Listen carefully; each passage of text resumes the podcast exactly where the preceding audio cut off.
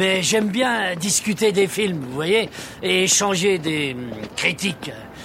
Vous avez envie de voir un film avec moi? Nous sommes le lundi 6 juillet, et si tu sais pas quoi regarder ce soir, je te conseille Eurovision Song Contest, The Story of Fire Saga.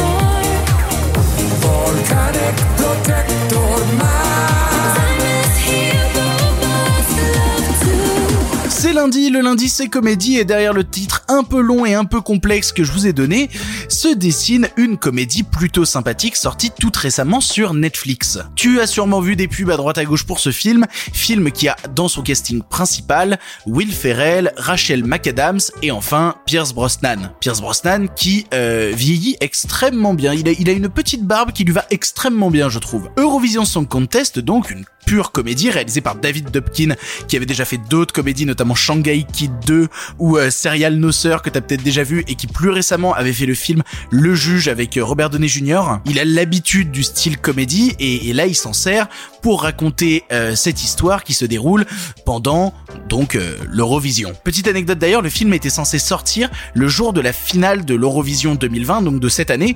Le truc c'est que euh, il y a eu une petite pandémie, un petit Covid, un petit pangolin euh, dans l'affaire, et donc du coup l'Eurovision a été annulée. Netflix se sentit bien embêté en mode quand est-ce qu'on va sortir le film, et puis ils l'ont sorti là fin juin. C'est pas très raccord en termes de timing avec l'Eurovision, mais bon le film est là, c'est l'essentiel. De quoi il parle? Le film nous raconte l'histoire de Lars et de Sigrid qui sont deux musiciens islandais et qui ont comme rêve, enfin surtout Lars, d'un jour participer à l'Eurovision. Depuis tout petit, c'est le rêve de Lars, il veut participer à l'Eurovision, sauf que tout le monde se fout de sa gueule, il vit dans un tout petit village en Islande, son père a vachement honte de lui, il y a, aucune chance qu'il finisse à l'Eurovision, mais par, par, par la chance de l'instant, il se retrouve à être sélectionné avec donc sa meilleure amie slash euh, un peu crush, je l'aime beaucoup, euh, à l'Eurovision. Vous commencez à avoir l'habitude, je, je soutiens toujours les, les films où ça chante parce que c'est vraiment des choses qui me plaisent beaucoup. Je sais pas si vous êtes au courant, j'adore les comédies musicales et au-delà d'être une d'une comédie très drôle, c'est- une comédie musicale extrêmement réussie. Là où c'est intéressant, c'est que ça se réapproprie à la fois des codes de la musique islandaise, des codes des chansons de l'Eurovision, tout ça avec l'écriture et l'humour de Will Ferrell, ce qui en fait un mélange assez détonnant. On retrouve d'ailleurs, et je sais pas si tu es passionné de l'Eurovision, je sais qu'il y a des passionnés de l'Eurovision qui écoutent ceci, on retrouve pas mal de candidats de l'Eurovision à l'intérieur, dont, bah, pour ceux que je connais personnellement, parce que j'y suis pas très non plus euh, très très familier, on retrouve Bilal Hassani, on retrouve euh, Conchita Wurst, et on retrouve même une sorte de parodie où je sais même pas si c'est vraiment eux de l'ordi à un moment, donc c'est c'est assez rigolo. Et pour moi, c'est typiquement le genre de comédie feel good qui, qui est pas du grand cinéma et je cherche pas du grand cinéma quand je vais voir ça pour être tout à fait honnête avec vous. Je cherche un, moment où, je vais m'amuser un moment où je vais rire et ressentir des émotions et c'est exactement ce que m'a donné Eurovision Song Contest. Parce que l'histoire est touchante mine de rien l'histoire de ce petit gars qui a aucune chance de participer à l'Eurovision mais c'est son rêve et vraiment il va tout faire pour et, qui entraîne sa meilleure amie là-dedans et en même temps il est un peu amoureux d'elle mais ils se le sont jamais vraiment confiés. Et puis ils sont typiquement dans, la gimmick du personnage un peu naïf un peu bêta qui, qui va marcher sur la robe de l'autre qui va, qui va faire des bêtises mais qui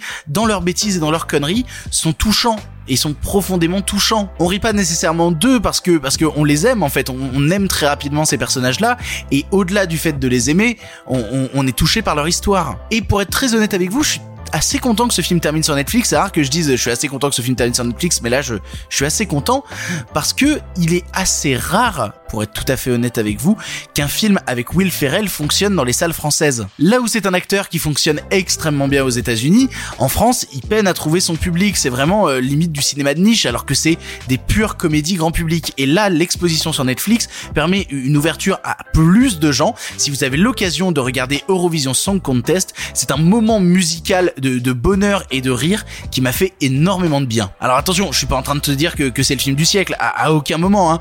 Je te dis juste que voilà, si t'as besoin de rigoler ce soir et, et de chanter un petit peu, eh ben vas-y, vas-y fonce. C'est super pour ça. Et comme je te dis, le film est disponible sur Netflix, donc de toute manière tu y as accès assez facilement. Voilà, tu, tu, tu n'as maintenant plus d'excuses, tu sais quoi voir ou revoir ce soir. Et si cela ne te suffit pas, eh ben rendez-vous demain pour un nouveau film. Where the mountains sing through the screams of seagulls. Where the Fire Tiger are not giving up. Tonight is our night.